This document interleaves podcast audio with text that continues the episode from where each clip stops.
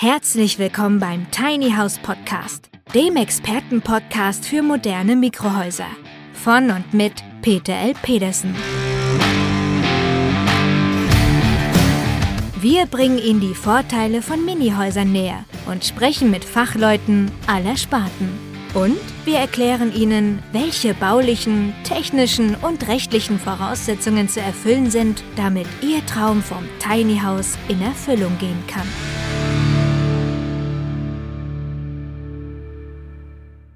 Also an sich finde ich das ja super. Ressourcenschonend ist es platzsparend, nicht so verschwenderisch. Aber ich habe etwas Sorge, dass man da sehr viele Kompromisse eingehen muss. Also wenn du halt duschen willst, dann musst du eine Stunde vorher Feuer machen. Und da bin ich noch nicht ganz sicher, ob das wirklich eine gute Alternative ist. Und jetzt der Moment, auf den wir alle gewartet haben. Kommt mit mir in die Belletage, ins obere Stockwerk. Da, wo es gemütlich wird. Die Decke ist natürlich... Also komm, wir sind ja alle erwachsen. Das, das ist jetzt... Äh, das ist vielleicht ein bisschen... Hört sich vielleicht ein bisschen ähm, albern an, aber jetzt mal ganz ernsthaft. Wenn du in so einem Ding wohnst, dann äh, ist das doch doof, wenn du manche Dinge in deinem Schlafzimmer nicht machen kannst, obwohl du das vielleicht gerne machen wollen würdest. Also wir wissen ja nicht, wo der nette Redakteur vom Bayerischen Rundfunk tatsächlich gehaust hat, aber wir wollen uns jetzt etwas näher über das Thema Probewohnen unterhalten. Moin moin verehrte Tiny House Enthusiasten, willkommen zu einer neuen Tiny House Podcast Folge. Ja, und ich werde ja regelmäßig gefragt, sag mal Pedersen, wie ist das eigentlich mit so einem Tiny House? Funktioniert das wirklich? Wo kann man das mal prüfen? Wo kann man das mal testen? Ja, und noch viel wichtiger, worauf muss ich denn wirklich achten, damit ich nicht irgendwie nachher auf die Nase fliege? Mittlerweile gibt es ja fast an jeder Ecke irgendein Angebot, wo man auch zur Probe einmal übernachten kann. Sind das wirklich alles Wohngebäude oder sind da auch ein paar Wohnwagen? Sind die überhaupt winterfest und so weiter? Das wollen wir einmal durchgehen. Also grundsätzlich gilt tatsächlich, bitte testet auch ein Tiny House in der Realität. Es ist etwas anderes, in einem kleinen Haus zu wohnen, anstatt bisher einer 50, 80 oder 100 Quadratmeter Wohnung.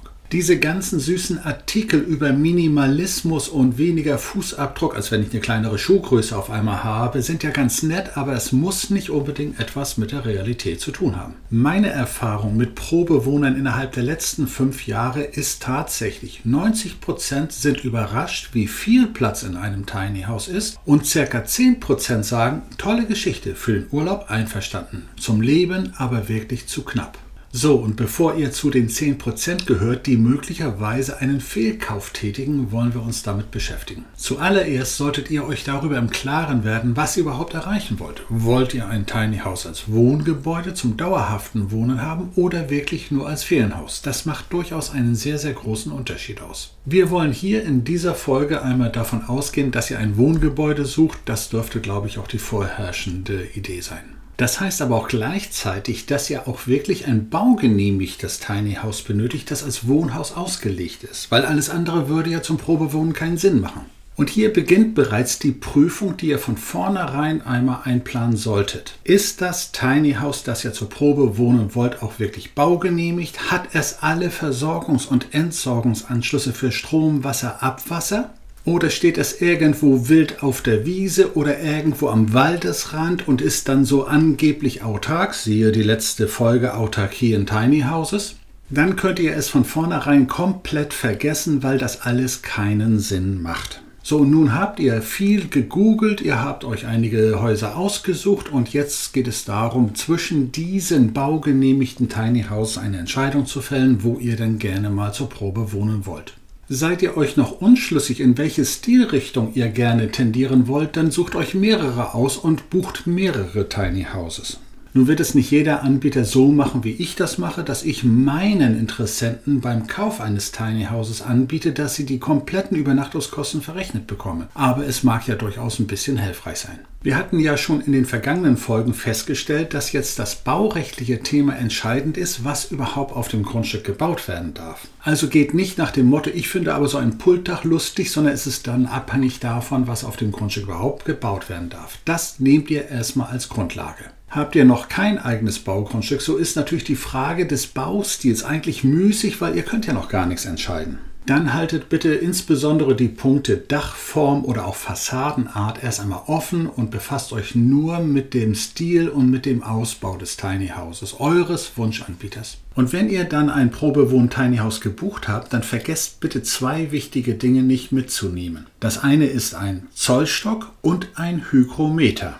Ich komme im Laufe dieser Folge darauf zu sprechen, was das für einen Sinn für euch hat. Bevor ihr jetzt allerdings einfach so bucht, solltet ihr euch darüber im Klaren werden, was ihr eigentlich erleben und erreichen wollt. Wenn ihr nur einmal schauen wollt, dann vereinbart einfach nur einen ganz normalen Besichtigungstermin. Wenn ihr hingegen testen wollt, ob es tatsächlich dauerhaft für euch ein Wohnsystem sein kann, dann solltet ihr mindestens drei Nächte buchen. Warum sage ich das? Ganz einfach, es muss bei euch Alltag einkehren. Das funktioniert nicht nach dem Hotelzimmerprinzip eine Nacht abends ankommen, morgens beim Frühstück wieder weglaufen. Es dauert einfach eine Zeit lang, bis eure Lebensgewohnheiten wieder hervorkommen und an diesen Lebensgewohnheiten muss das Tiny House gemessen werden können. Deshalb sind auch diese ganzen Fernsehsendungen über Tiny Houses, in denen ein Redakteur mal eine Nacht drin pennt und man dann sehen kann, wie er mit Socken aus dem Bett steigt, völliger Unsinn. Das ist ungefähr so, als wenn ein Autotester einen Wagen nur auf dem Parkplatz des Händlers testet und dort einmal im Kreis fährt, um dann festzustellen, dass das Fahrverhalten eigentlich nur durchschnittlich ist. Und wenn ihr jetzt vor eurem Tiny House eures Wunsches steht, dann verfallt nicht in totale Entzückung, sondern jetzt geht es rational erst einmal los zum Prüfen. Als allererstes schaut ihr euch erst einmal die Technik an. Das heißt Strom, Wasser, Abwasser. Gibt es einen vernünftigen Sicherungskasten, der auch wirklich dem Grundsatz eines Hausanschlusses entspricht? Gibt es eine Wasserversorgung und ist die Abwasserentsorgung geregelt? Gibt es Stromzähler? Gibt es Wasserzähler? Das gehört in jedes Wohngebäude hinein. So, und jetzt schaut ihr einmal nach oben in Richtung Dach. Hat das Tiny House eine Dachrinne mit vernünftigen Fallrohren oder nicht? Die machen nämlich aus zweierlei Gründen Sinn. Einerseits ist es für eure Fassade nicht sehr zuträglich, wenn da jahrelang das Regenwasser herunterrinnt. Andererseits kann es auf eurem Grundstück relevant werden, ob ihr das Regenwasser auf dem Grundstück verrieseln lassen dürft oder ob ihr es in die Kanalisation ableiten müsst.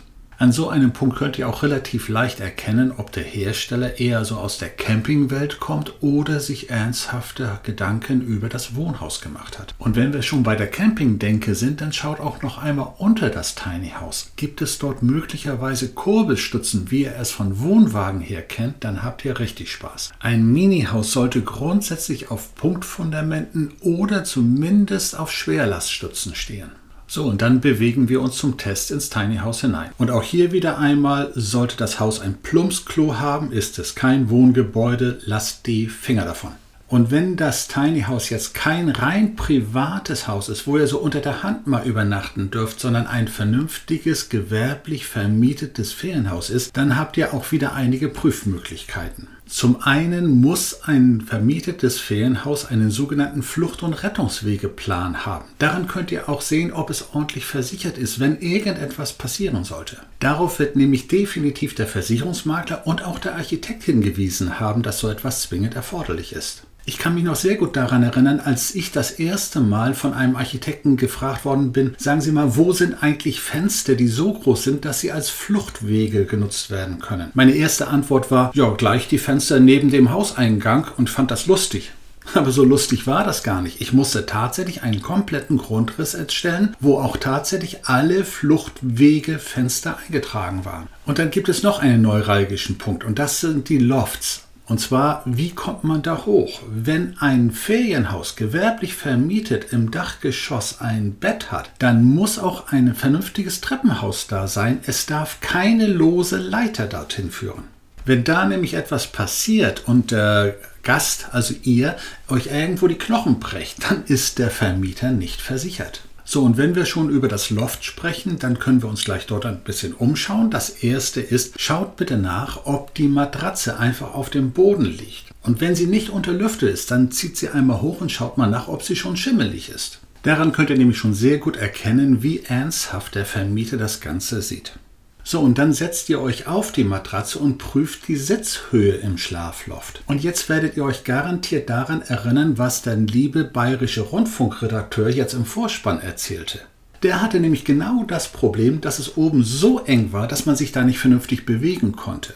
Das mag ja dann ein nettes Camping-Feeling sein, aber auf die Dauer werdet ihr dann nur noch genervt sein. Also schon einmal ein Negativpunkt. Und hier könnt ihr schon einmal den mitgebrachten Zollstock zu Rate ziehen. Die Empfehlung ist, das Schlafloft sollte mindestens eine Sitzhöhe von 1,20 Meter haben. Und das nicht nur in der Dachspitze, sondern über die gesamte Breite. Ansonsten macht es ja wieder keinen Sinn. Ich erwähne das aus wohlwissender Erfahrung. Mein allererster Prototyp, den ich gebaut habe, der hatte eine Höhe von 1,10 Meter und das war mehr oder weniger ein Kriechkeller. Dann haben wir das Ganze so weit optimiert, unter der Berücksichtigung, dass auch die Küche darunter noch eine vernünftige Stehhöhe hatte und wir sind heute auf 1,23 Meter gekommen und das ist eine ganz angenehme Höhe für einen Schlafloft. Das heißt also, wenn die Matratze zum Beispiel 18 cm ist, darunter noch ein Untergestell von 5 cm, dann sind es 1,23 Meter und dann habt ihr zumindest noch eine Meter ab Oberkante Sitzmatratze. Das Ganze gilt natürlich nur für solche Tiny Houses, die auch wirklich ein Schlafloft haben. Ansonsten ist es natürlich irrelevant. Ja, und das Schöne am Thema Schlafloft ist nämlich, hier kann man noch weitere Prüfungen vornehmen. Jetzt geht es nämlich um die Heizung. Und in diesem Zusammenhang empfehle ich sowieso grundsätzlich, bitte besucht eure Probewohn Tiny Houses möglichst im Winter, um überhaupt die Heizung zu testen und gleich auch im Schlafloft auszuprobieren. Denn wenn die Heizung jetzt eine Stunde gelaufen ist und ihr auf einmal brütende Hitze im Schlafloft habt, dann wisst ihr, wo das Problem liegt. Solche Heizungen mögen am Tag über funktionieren, aber nachts eben nicht. Das heißt, dass ihr gleichzeitig auch darüber nachdenken müsst, ob eine zweite, eine sogenannte Sekundärheizung dort vorhanden ist, die den Nachtbetrieb ermöglicht. Dafür empfiehlt sich grundsätzlich eine Infrarotheizung, die nämlich keine Stauwärme produziert und die dann an der Nacht zumindest die Temperatur halten kann. Generell empfiehlt sich also bei Tiny Houses ein doppeltes Heizungssystem zu haben, eines für den Tag und eines für die Nacht. Nun wollen wir natürlich erst einmal gleich so Heizungen mit Gas oder mit Öl rausschmeißen. Das gehört nicht ins Tiny House, zwar generell nicht. Aber auch der vermeintlich so idyllische Holzkamin hat nichts in einem Tiny House als Hauptheizung zu suchen. Ungesteuerte Heizungen sind grundsätzlich unökologisch, nicht nachhaltig, egal wer da was erzählt. Feinstaub gehört auch nicht in die Nachbarschaft hineingepestet. Und wer es trotzdem gerne versuchen möchte, heize noch einmal kurz vorm Schlafen gehen, damit er schön wach bleibt über Nacht. Unser eins wird ja nicht müde, den elektronisch gesteuerten Pelletofen zu empfehlen, vorausgesetzt, dass der technisch angepasst ist auf die Mikrohausverhältnisse Verhältnisse und nicht heizt wie ein Wilder, sodass ich dann nach einer Stunde 35 Grad im Haus habe. Aber egal, ob jetzt in dem Tiny House ein Pelletofen oder ein Holzkamin vorhanden ist, nehmt wieder den Zollstock zur Hand und testet die Abstände zu brennbaren Teilen. Darin könnt ihr nämlich sehr leicht erkennen, ob der Ofen überhaupt eine Betriebserlaubnis als Feuerstätte hat. Das muss er nämlich vom Bezirksschornsteinfeger haben. Und dann schaut hinter den Ofen, ob es nicht nur einen Abgang hat, sondern auch einen Zuluftkanal hat. Was heißt das? Holt dieser Ofen die Luft aus dem Wohnraum oder von außen? Wenn der Ofen nicht Außenluft gesteuert sein sollte, dann würde ich sofort auf dem Absatz kehrt machen und überhaupt nicht in diesem Tiny House übernachten. Im Extremfall zieht er so viel Sauerstoff aus dem Wohnraum, dass ihr morgens leblos aufwacht. Das kann lebensgefährlich sein. Die Logik ist aber auch hier keine Außenluftsteuerung, keine Betriebserlaubnis für die Feuerstätte, keine Genehmigung als Wohngebäude. Das gehört nämlich alles zusammen. So, und wir bleiben etwas beim Raumklima. Das eine ist die Wärme, das andere ist aber auch die Luftfeuchtigkeit im Tiny House. Wer schon einmal in einem Wohnwagen übernachtet hat, der wird es kennen, dass morgens an den Fenstern ein gewisser Schwitzwasserrand war.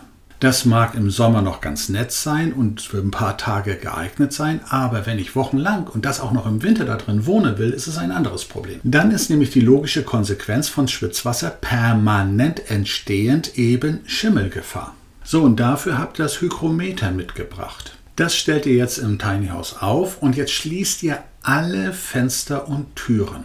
Und nun beginnt die tatsächliche Lebenstestphase im Tiny House. Bereitet jetzt einmal euer Mittagessen vor, trinkt euren Kaffee, vielleicht duscht ihr noch mal zwischendurch. Verhaltet euch ganz normal, wie ihr es immer sonst an den Tag legen würdet. Schaut schon mal ins Badezimmer und seht nach, ob dort überhaupt ein Abluftventilator ist. Der ist nämlich dringend erforderlich, um die Wassermengen vom Duschen oder vom Baden sofort zu entsorgen. So, nun weiß natürlich jeder, dass mit dem Heizen auch die Luftfeuchtigkeit relativ sinken kann, aber jetzt kommt das nächste Problem.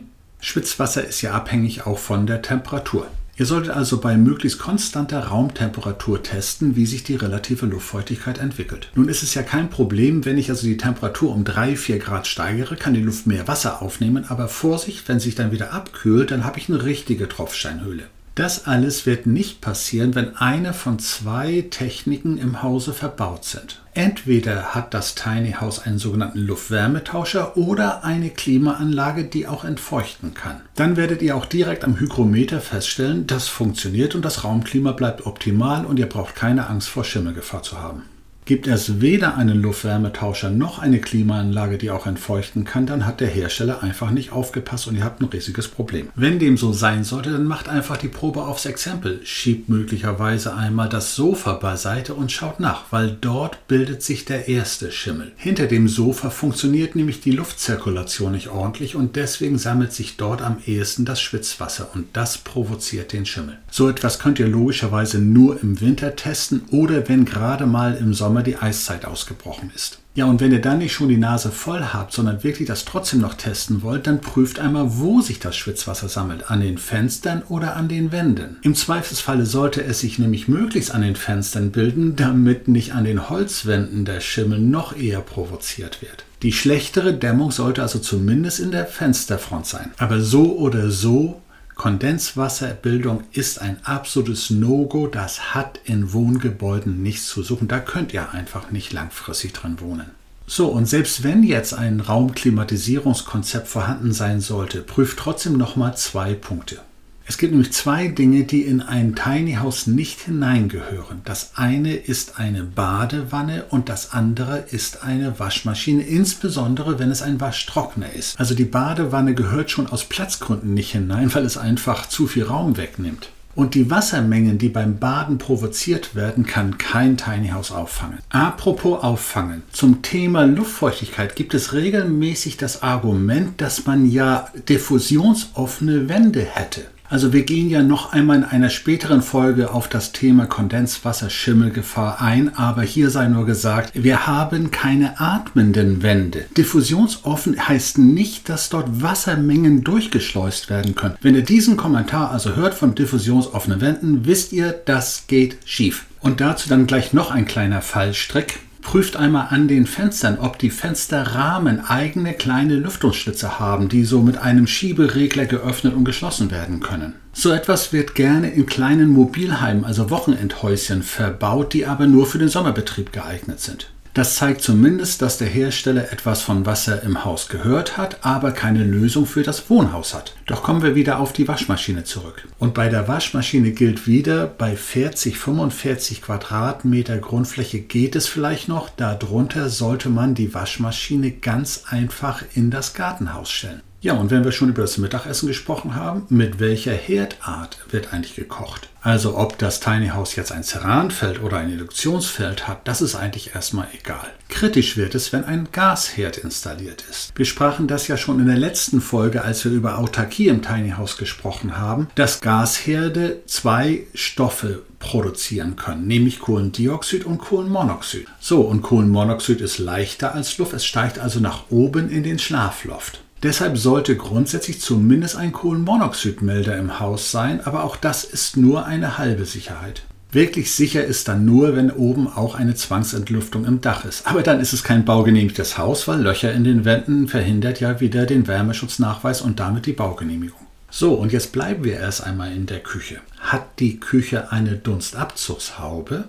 Wenn das der Fall sein sollte, dann hat der Hersteller dieses Tiny House nicht von 12 bis Mittag mitgedacht. Solche Dunstabzugshauben haben nämlich ein Luftvolumen von 250 bis 500 Kubikmeter pro Stunde. Und jetzt sitze ich vielleicht in einem straßenzugelassenen Tiny House, das nur 60 Kubikmeter Raumvolumen hat. Das hieße nämlich, wenn ich nur mein Rührei 10 Minuten zubereite, dass zwar das Rührei heiß ist, aber die Bude kalt, weil ich komplett die Wärme rausgesaugt habe. Hier sind nämlich tatsächlich die technischen Grenzen für Tiny Houses gesetzt. Also ab einer Größenordnung von 40 Quadratmetern und einer vernünftigen Deckenhöhe kann man langsam mit einer kleinen Dunstabzugshaube anfangen, aber darunter sollte man davon die Finger lassen. Doch bleiben wir erstmal noch in der Küche. Wie groß ist die gesamte Küchenfläche im Verhältnis zum restlichen Tiny House? Mal ganz deutlich, ist es ein Tiny Wohnhaus mit einer Küche oder andersrum eher eine Küche mit einer Wohngelegenheit? Was will ich damit sagen? Als ich anfing, mein erstes Tiny House zu entwickeln, da hatte ich das besondere Glück, den Sohn eines ehemaligen Zirkusdirektors zu fragen, der in einem Zirkuswagen aufgewachsen ist. Und der sagte mir ganz einfach, die Größe der Küche wird meistens völlig überschätzt. Plan sie schön klein, so klein wie möglich. Und genau das habe ich beherzigt. In unserem kleinsten Tiny House, nämlich unserem straßenzugelassenen Tiny House, ist die Küche gerade mal knapp über drei Quadratmeter klein. Und ich darf euch beruhigen, noch niemand kam auf die Idee, dass das zu klein wäre, sondern im Gegenteil, viele sagten, das ist größer als so manche andere Küche, zumindest von der Funktionalität. Und dann benötigen wir im Küchenbereich natürlich noch etwas Besonderes, nämlich heißes Wasser. Wie wird das denn aufbereitet? Schön wäre es natürlich, wenn es über Solarthermie erwärmt wird. Wenn das nicht der Fall ist, geht das über Boiler oder über Durchlauferhitzer. Der Unterschied ist ganz einfach. Ein Durchlauferhitzer hat zwar einen höheren Anschlusswert, aber es braucht ja nur dann zu laufen, wenn ich auch wirklich Heißwasser benötige. Ein Boiler erhitzt permanent eine gewisse Wassermenge und wir haben gelernt, dass Boiler ganz schön viel Strom fressen können. Was aber keinesfalls Sinn macht, ist, wenn ich einen Heizofen nehme und den auch noch für heiß Wasser nutzen möchte. Das klingt zwar alles sehr lustig, hat aber große Nachteile, wenn ich nämlich dann heiß Wasser haben will, dann muss ich auch gleichzeitig die ganze Bude heizen und das auch mitten im Hochsommer. Das ist Unsinn. Unser netter Redakteur aus dem Vorspann hat also irgendwie in einem wilden Bauwagen genächtigt, aber es war definitiv kein baugenehmigtes Tiny House. Und da war sie wieder, meine Kritik an heutigen Redakteuren und der Hinweis auf dieses völlig veraltete Wörtchen Recherche, Recherche, Recherche, bevor ich den Mund aufmache. Generell gilt für ein Tiny House, dass alle Elemente Heizung, Herd und Heißwasser getrennt sein sollten. Es ist immer problematisch, wenn gleichzeitig die Heizung laufen muss. Das gilt auch für wasserführende Fußbodenheizung. Auch das macht im Tiny House keinen Sinn. Ganz nebenbei verringert die Fußbodenheizung, wenn sie wasserführend ist, wieder um ein paar Zentimeter die gesamte nutzbare Höhe und damit nachteilhaft für den Schlafloft. Wenn man also während des Probewohns eine gewisse Fußbodenkälte erfährt, dann hat es nur eine Konsequenz. Es ist schlecht gedämmt. Und dagegen hilft nur eines, ein anderes Haus aussuchen. So, und wenn ich schon von Kombigeräten abrate, so gilt das auch in dem Moment, wenn ich über Kühlung spreche, sprich über Klimaanlagen. Bitte nicht, dass wir uns missverstehen. Ich habe nichts gegen Klimaanlagen und insbesondere im Sommer macht das absolut Sinn, dass Tiny Houses auch gekühlt werden. Aber es genügt dann wirklich so ein Gerät, das nur kühlt und nicht heizt, weil das Heizen über eine Wärmepumpe ist entgegen dessen, was man so hört und was man liest, eben nicht energieeffizient. In etwas größeren Tiny Houses mit 40 oder 50 Quadratmeter umbauter Wohnfläche ist es sicherlich sinnvoll, eine Klimasplitanlage zu nehmen. Das ist in Ordnung und nehmt die für die Kühlung. Für kleinere Tiny Houses reichen kleine Geräte, die auch nur kühlen. Dann habt ihr alles richtig gemacht. So, ich denke, das sollte erst einmal für diese Folge genügen. Ich möchte noch einen kleinen Tipp geben. Ich habe auf unserer Website eine sogenannte Checkliste für den Tiny House Kauf. Den Link habe ich in den Show Notes auch hinterlegt. Die schaut ihr euch bitte auch nochmal an. Diese Checkliste Tiny House Kauf gilt insbesondere für straßenzugelassene Tiny Houses. Und für den Fall, dass ihr euch für ein größeres Tiny House entscheiden wollt, so in der Größenordnung 30 bis 50 Quadratmeter, dann habe ich eine weitere Checkliste hinterlegt und das ist die Checkliste für den Mini-Haus- und Mobilheimkauf. So, und damit solltet ihr eigentlich für euer Probewohnen gut gewappnet sein und dann kann ich euch nur viel Spaß wünschen. Besucht ein, zwei, drei, vier kleine Tiny Houses und entscheidet euch. Unsere Probewohn Tiny Houses findet ihr wie immer auf unserer Website bei rollingtinyhouse.de und dort könnt ihr auch direkt online buchen. Ja, und wie immer sei mir am Ende erlaubt darauf hinzuweisen, wenn ihr weitere Folgen meiner Tiny House Podcast Serie hören wollt, drückt bitte in eurer Podcast App den Knopf Folgen. Dann bekommt ihr regelmäßig den Hinweis, wenn eine neue Folge online gegangen ist. So, und wenn ihr weiterhin von Tiny Houses träumen wollt, dann träumt sie doch einmal real beim Probewohnen und schafft euch einige neue Erkenntnisse, um dann eure Entscheidung umso besser herbeiführen zu können. In diesem Sinne freue ich mich, wenn wir uns in der nächsten Folge wieder hören und ich grüße euch, euer Peter Petersen.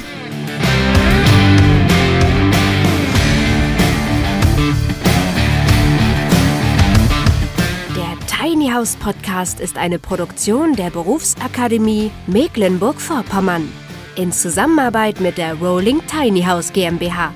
Wenn Sie mehr zu den Tiny Houses wissen möchten oder in einem Mini-Haus einmal Probe wohnen wollen, dann schauen Sie doch einfach auf www.rolling-tiny-house.de.